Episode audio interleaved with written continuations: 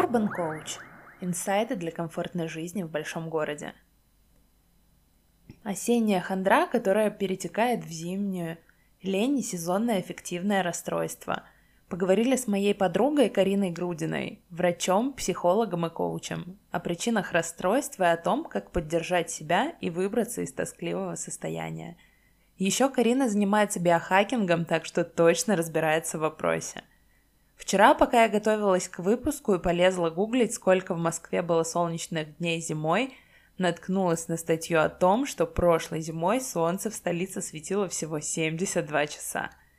И пусть сегодня, 31 января, световой день уже длиннее ночи и до конца зимы остается всего месяц, я подумала, что этот материал по-прежнему будет очень актуальным и нужным, ведь солнце до апреля обычно к нам не заглядывает – в народе сезонное эффективное расстройство называют осенней хандрой, но обычно она задерживается с нами больше, чем на один сезон и заканчивается ближе к лету примерно.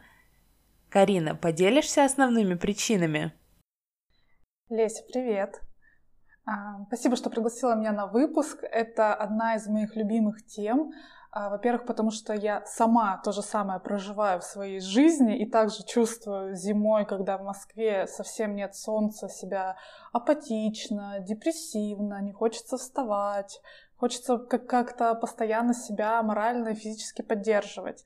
И с другой стороны, мне нравится разбираться в этой теме со стороны биохимии и биохакинга. Вообще, чтобы подготовиться к зимнему сезону, лучше всего начинать с осени лучше начинать э, с сентября, а то и октября. А, как это говорится, готовь сани летом. Получается, что к концу зимы у нас уже совсем не остается сил для того, чтобы себя как-то мотивировать. И именно последние месяцы зимы мы переносим наиболее тяжело. А, давайте обсудим, как можно себя поддержать.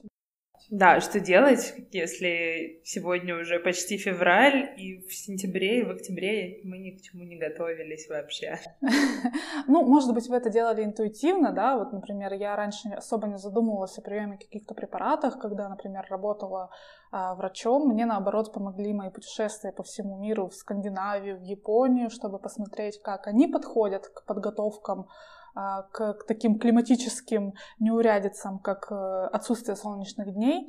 А, например, я когда была на Фарерских островах, была очень сильно удивлена, что им назначают буквально в поликлинике каждому человеку с сентября принимать витамин D.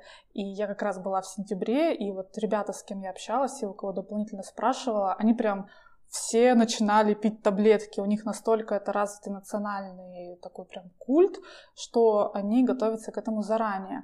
И если вы вдруг не принимали витамин D, то его можно начать пить прямо сейчас. Это, он имеет и накопительный эффект, и через пару недель вы уже заметите, что вы стали более бодрыми и веселыми. Еще из таких рекомендаций, это больше связано с питанием. А, потому что очень тяжело зиму переносить, если употреблять много фруктов и овощей. Например, если вы придерживаетесь вегетарианской диеты или ограничиваете себя в каких-то продуктах, то зимой вам будет тяжелее, потому что все-таки наш э, организм требует больше жиров для перевода их с одной стороны в витамины, а с другой стороны в энергию. Поэтому чаще всего в зимний период лучше отказаться от э, диет и вегетарианства в том числе.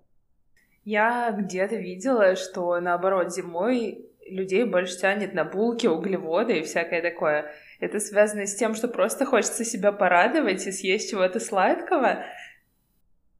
Отчасти это связано с тем, что нам не достает калорий. Если наш обычный рацион включает определенное количество калорий, то зимой нам нужно больше, чтобы наш организм а, стабилизировался от перепадов температур. Допустим, если на улице минус 6 градусов, в отличие от плюс 20, нам потребуется больше энергии, чтобы чувствовать себя лучше. Это связано с энергетическими именно запасами. И, допустим, мы как русские люди, у нас вообще в крови не зря рекомендовано, там есть сало, знаешь, зимой, или там борщик с мясом, с сальцем. Это как раз такие естественные рекомендации, которые родились у нашего народа естественным путем. И это помогает.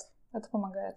Терапевты и психологи признают, что сигналы межсезонной апатии с наступлением осени и холодов распознаются у большинства взрослого населения средней полосы. Среди симптомов выделяют низкий уровень энергии, как физической, так и умственной, склонность к заеданию, запиванию тоски, депрессивные мысли, тревожность, вялость, спад либидо. Признаки проявляются и во внешности тоже – в утренней бледности, отсутствии румянца на щеках, сухости волос и кожи, общей утрате интереса даже к уходу за собой бывает. Карина, расскажи, пожалуйста, может быть, существуют еще какие-то признаки эффективного сезонного расстройства? Как понять, что это именно оно, а не просто какая-нибудь лень?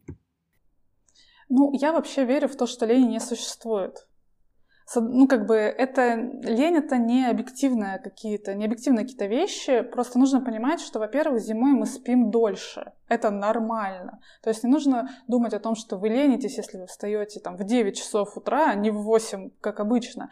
Зимой мы спим на несколько часов дольше, вот люди, кто находится в северном климате, это нормально спать 9, даже 10 часов, потому что это способствует восстановлению организма. А, я очень люблю приводить примеры именно из биологии, и вот, например, как медведи впадают в зимнюю спячку, так и мы немного впадаем, потому что наш метаболизм замедляется, мы начинаем больше спать, а, больше есть. Это все связано с выработкой мелатонина, потому что солнца не хватает, и э, немножко замедляются метаболические процессы немножко мы можем набирать в весе. Это тоже нормально. Так стабилизируется наш организм, чтобы пережить зимний период. Обычно весной и летом, наоборот, метаболизм ускоряется, природа оживает, настроение повышается, и все становится нормальным. Ну, есть еще рекомендации, как зимой себя можно поддержать. Расскажи, пожалуйста. Ну вот что ты, например, сама пробуешь, что тебе нравится делать зимой, вот как ты себя мотивируешь на действие?